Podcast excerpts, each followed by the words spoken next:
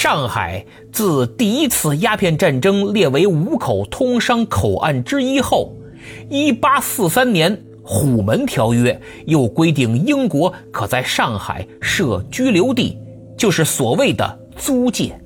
跟着，美国、法国也相继在上海设立租界。租界不受满清朝廷治理，几乎等同于国中之国。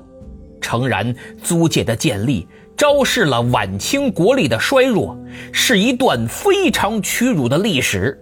但不可否认，同时也有着积极意义。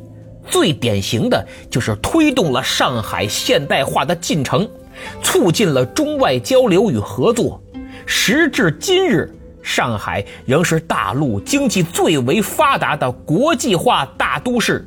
已占全国百分之一点七的人口，贡献了百分之十六点四的个人所得税。